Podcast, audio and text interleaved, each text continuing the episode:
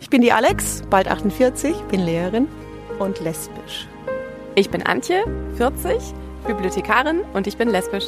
Johanna, 32, Lehrerin, queer. Ich bin Bernie, 25 Jahre alt, angehender Lehrer und verliebe mich in Männer. Ich bin Carmen, 47 Jahre, Psychologin und lesbisch.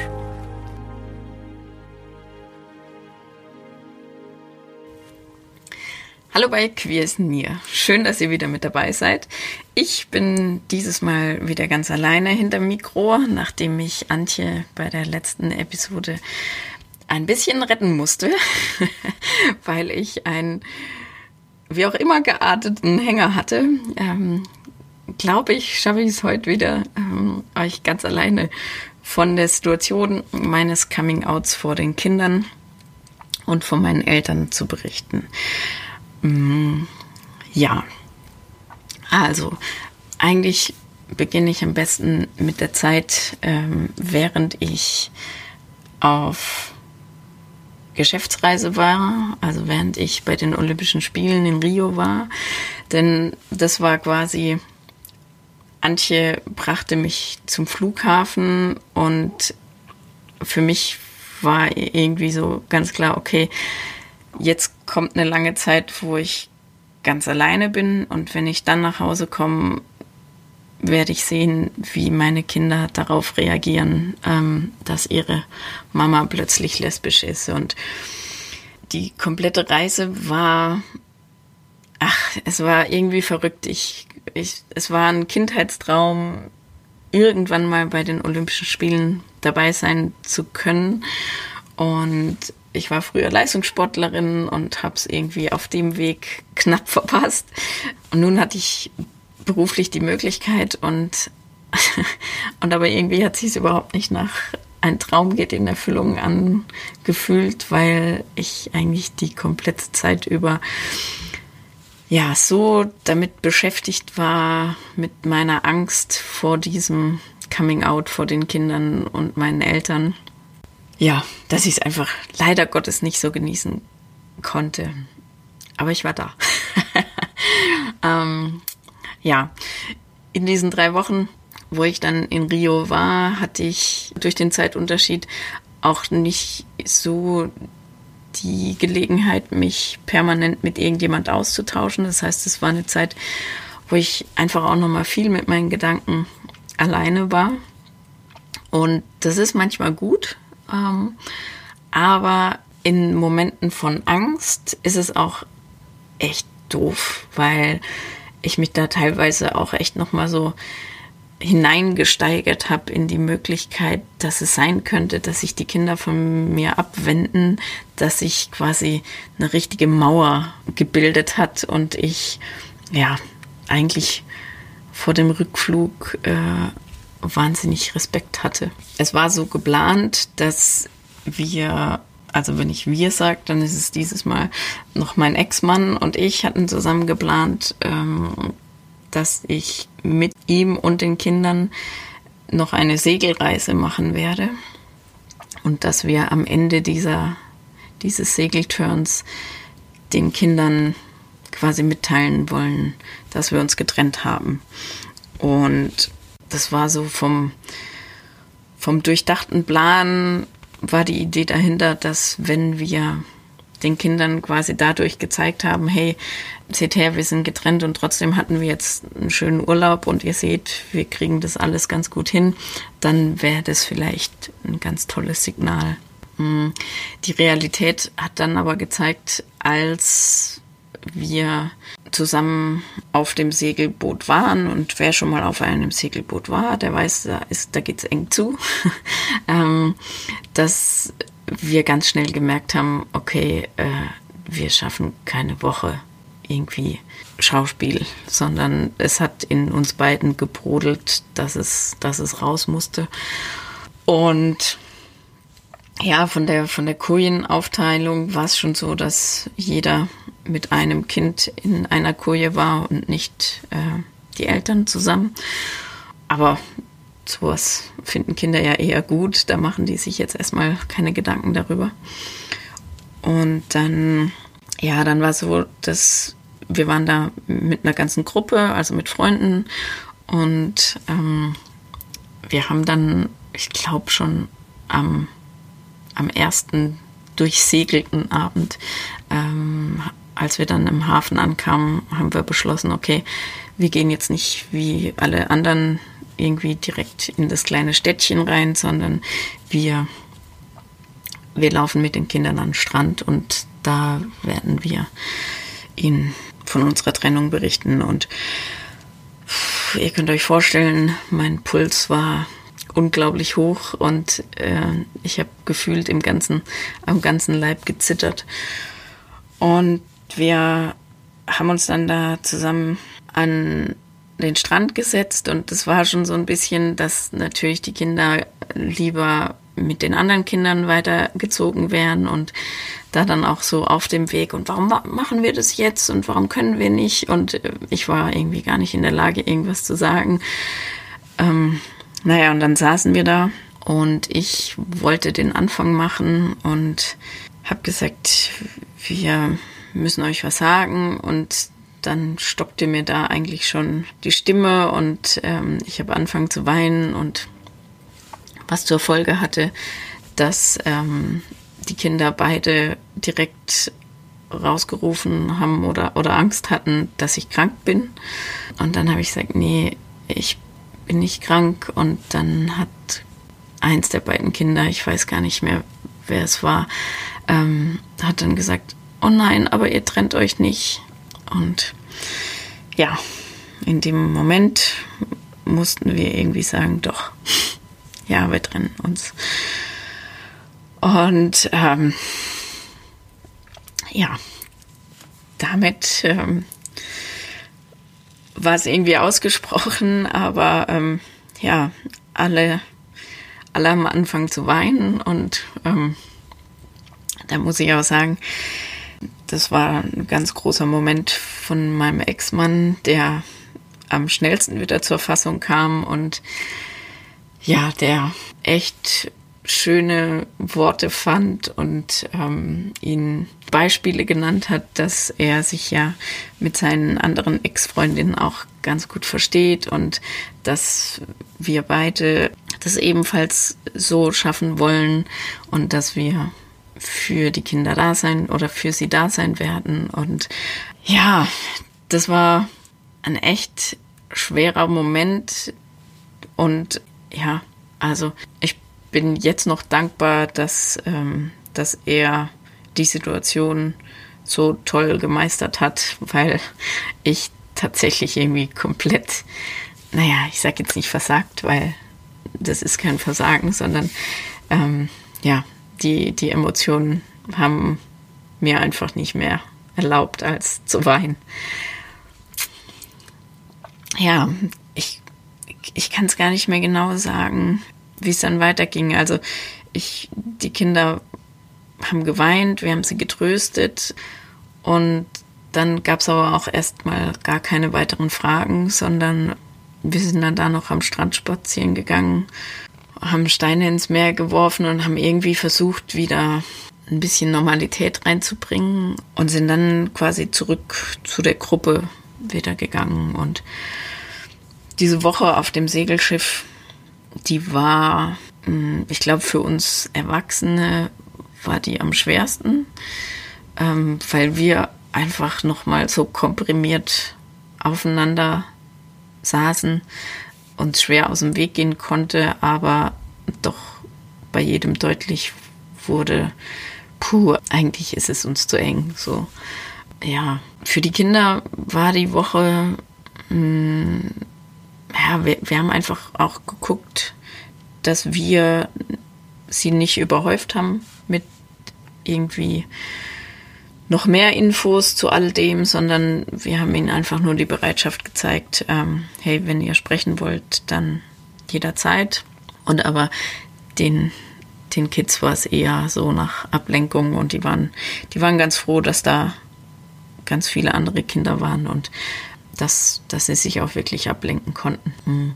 Das Schöne war zu erkennen für mich, dass ich schon da irgendwie nichts von alledem bestätigt hatte, vor dem ich Angst hatte, sondern ähm, es war eher so, dass sie noch viel mehr die Nähe gesucht haben zu mir und ähm, dass wir sehr kuschelig unterwegs waren in dieser Woche und, ähm, und dass da vieles einfach nonverbal mit viel Berührung gelaufen ist, so zu zeigen, hey, ich bin, ich bin für dich da und ja. Und was natürlich auch wahnsinnig schön war und was mir gezeigt hat, dass meine Erziehung in dem Fall, wo ich immer darauf Wert gelegt habe, ähm, also dass die Kinder respektvoll mit anderen Menschen umgehen, ähm, hat sich auch da gezeigt. Also die, die Tatsache, dass sie erfahren haben, dass ich mit einer Frau zusammen bin, das war ganz normal. Also da hatten sie, da haben sie echt ganz putzig reagiert und sie wollten einfach nur immer wieder die Rücksicherung, dass ihr Papa und ihre Mama sich trotzdem noch verstehen und dass es in irgendeiner Form weitergeht. Und zu der Zeit hatten wir ja auch äh, vereinbart, dass wir das mit dieser Eltern-WG erstmal so weiterlaufen lassen wollen, auch einfach um den Kindern das Gefühl zu geben, es gibt weiterhin eine, eine Normalität für euch. Mama und Papa sind, wohnen im gleichen Haus und ähm, sind für euch da.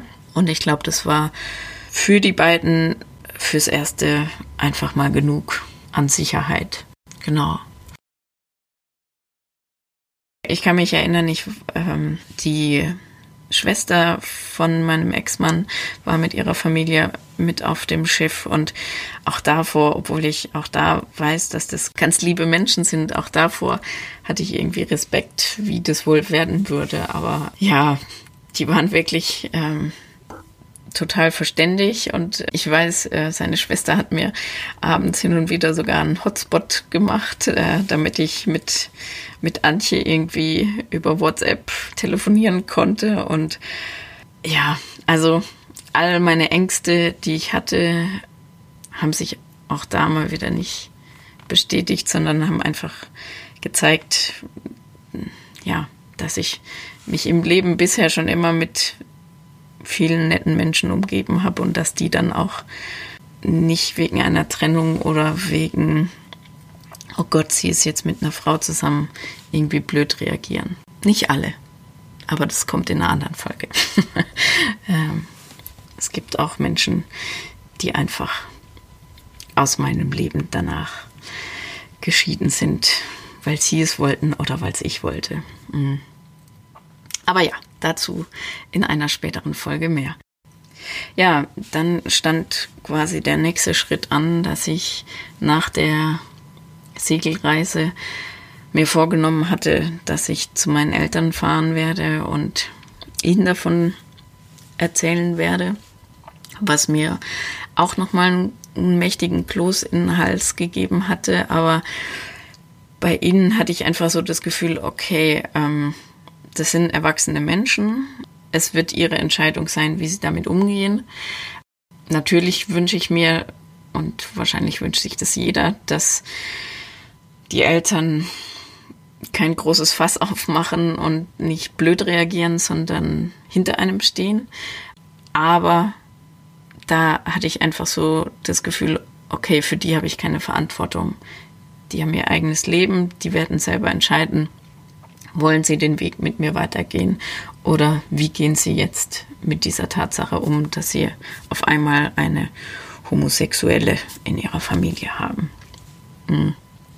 Dazu muss ich noch sagen, ich habe einen Bruder, dem habe ich das, glaube ich, ähm, also es war auf alle Fälle schon im gleichen Jahr, als er mir ähm, von einer schwierigen Situation von sich am Telefon berichtet hatte, ähm, habe ich ihm dann damals schon gesagt, dass die Ehe zwischen meinem Ex-Mann und mir nicht mehr wirklich gut läuft und dass ich seit einiger Zeit Gefühle für Frauen entwickle und dass wir da auf einem gemeinsamen, wie auch immer gearteten Weg sind. Also er und seine Frau waren die ersten in der Familie, in meiner Familie, die davon wussten.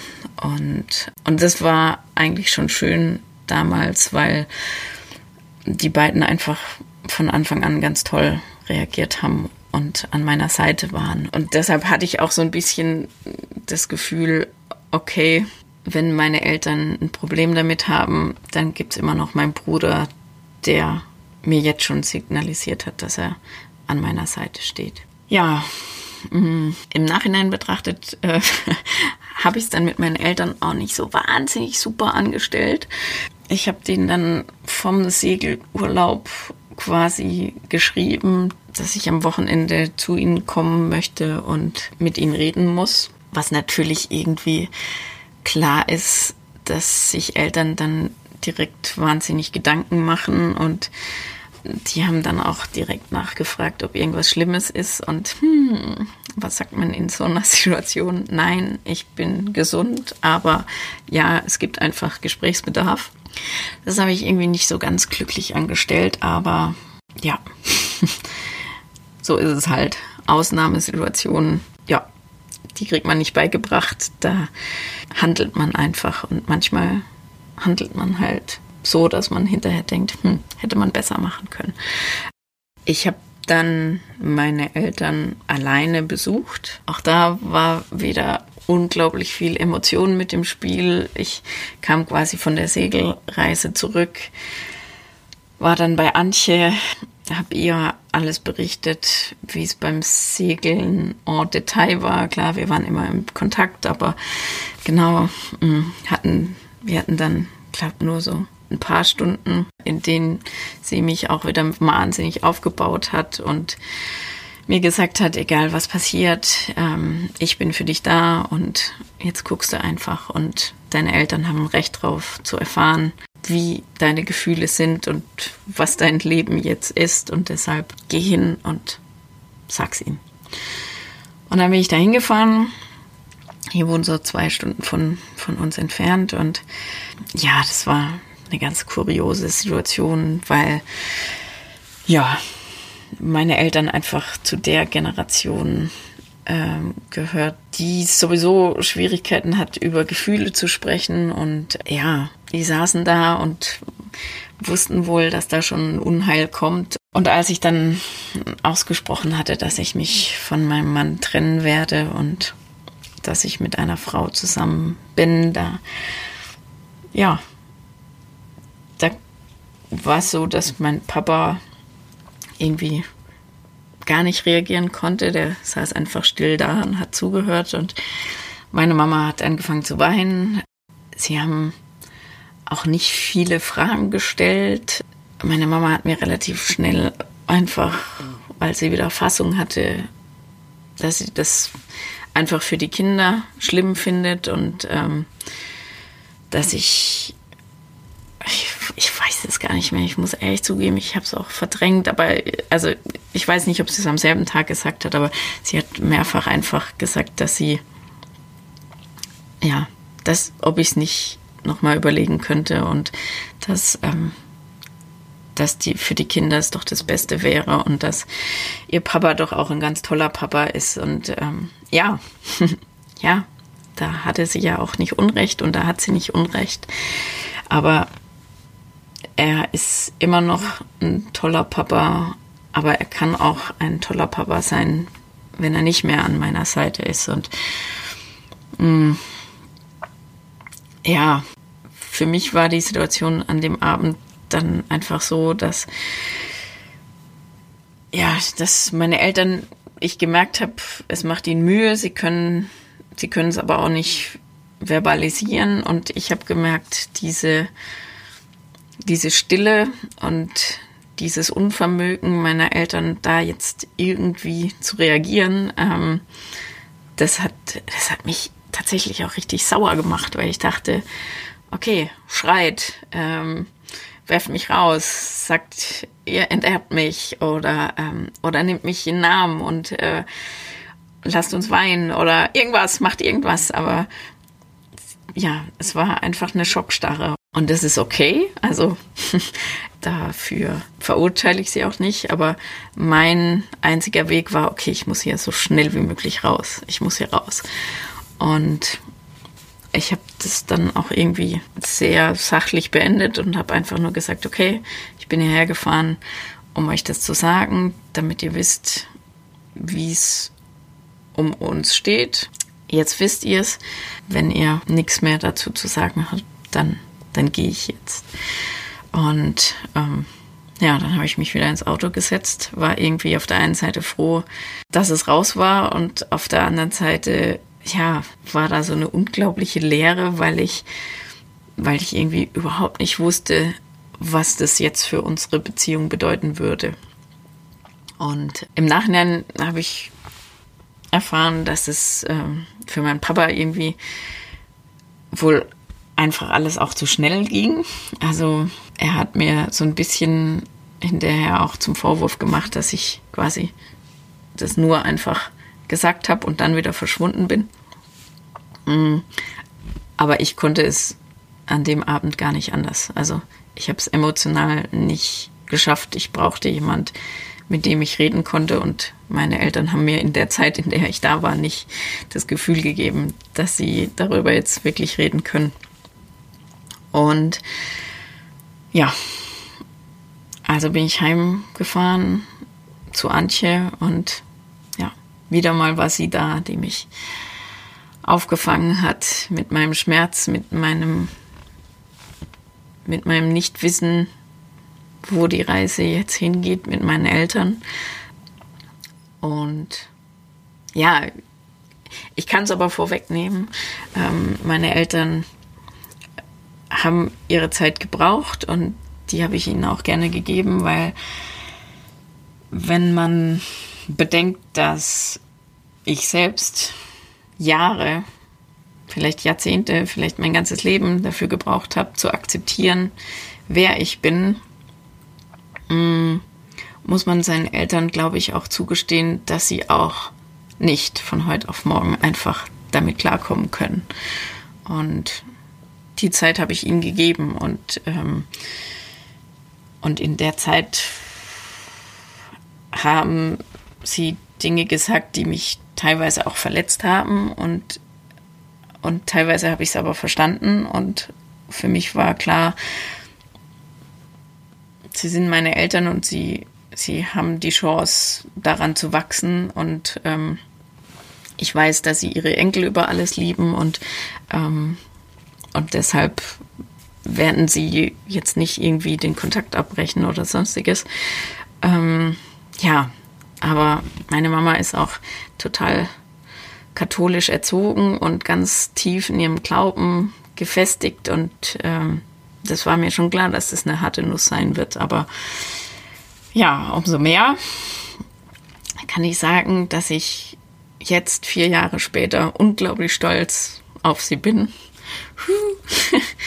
ähm, ja, weil sie ihre Schritte gegangen sind und weitergehen und ähm, weil sie weiterhin an unserem Leben teilhaben und uns auch unglaublich später dann ähm, im letzten Jahr bei unserer Hochzeit uns unterstützt haben. Und ja, ich glaube, mehr muss man dazu nicht sagen, als dass, ja, ich wahnsinnig glücklich bin, dass ich sie noch an meiner Seite habe.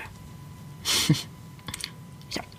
So, und ähm, damit die Folge jetzt nicht schon wieder mit so einem schweren emotionalen Schlussakt endet, habe ich noch eine Anekdote, ähm, wie meine Mama damit umgegangen ist in der Anfangszeit, als ich quasi noch die Eltern-WG gelebt habe war ich zu Besuch mit den Kindern bei ihr und meine Mama gehört zu den Menschen, die ihre Liebe vor allem auch damit kundtun, was sie einem alles schenken. Also man hat manchmal das Gefühl, sie glaubt, bei uns in der Stadt kann man nicht einkaufen gehen.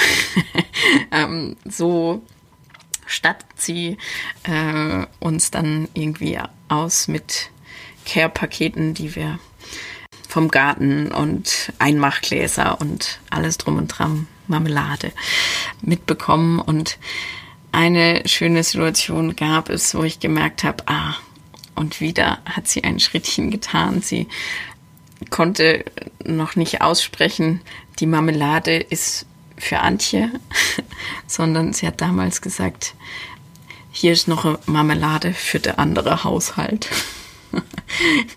und ja, an diesen kleinen Schrittchen haben wir uns dran gehängt und damit ähm, sind wir über die Jahre wieder richtig gut zusammengewachsen. Genau.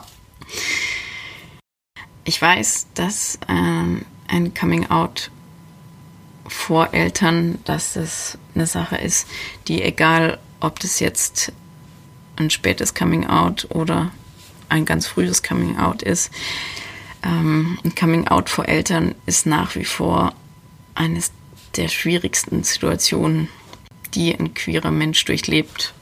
Das wurde mir klar, indem ich mit anderen, also ich bin ja sehr kommunikativ und äh, das hat mich auch immer irgendwie interessiert, wie das bei anderen war mit ihren Eltern und die, die wenigsten haben da keine Geschichte zu erzählen und das ist vielleicht auch für alle, die zuhören und Eltern sind. Kann ja auch sein, dass heterosexuelle Menschen diesen Podcast hören. Mm.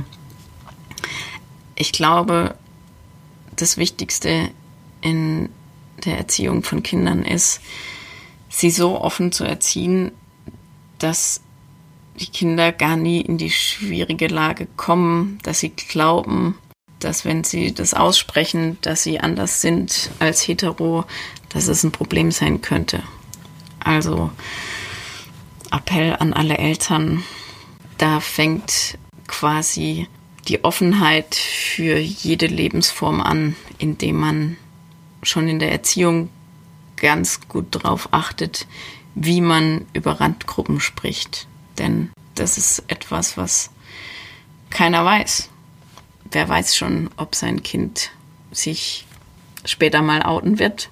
Also viele Eltern sehen es ihren Kindern irgendwann vielleicht schon an und sind schon irgendwie vor den Kindern so weit, dass sie wissen, ähm, dass es ein besonderes Kind ist, was sie da gerade erziehen. Aber ja, andere eben auch nicht. Und deshalb sollte man sich schon da immer ganz gute Gedanken machen, wie spreche ich denn über andere? Und ja, das ist mein Wunsch an die Welt da draußen, dass man eigentlich schon im Kindergarten damit anfangen muss, das ganze Weltbild zu zeichnen und nicht nur die heteronormativen Lebensbilder, sondern die Kinder müssen von klein auf wissen, was es alles gibt und dass jegliche Form von sexuelle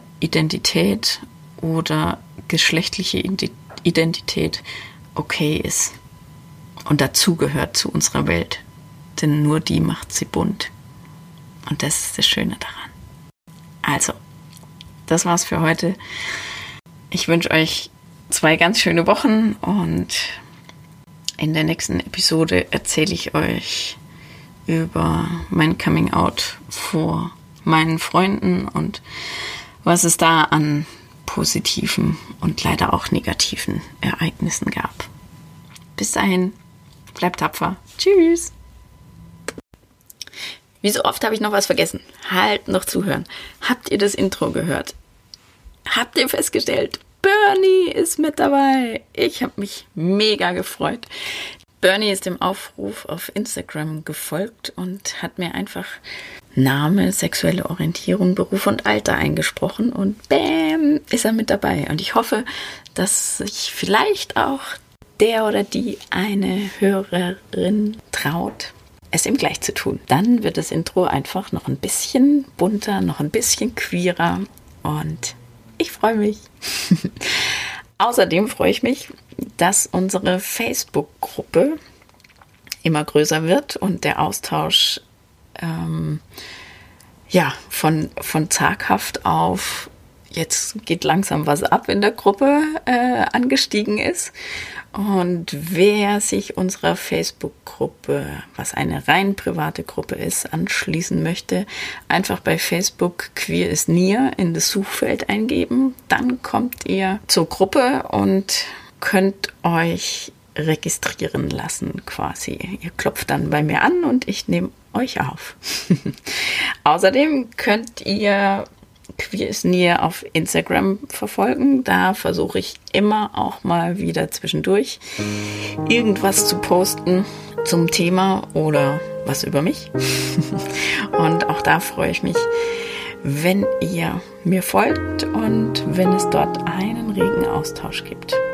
Bis dahin freue ich mich, dass ihr mit dabei seid, weiter zuhört und bis dann. Tschüss.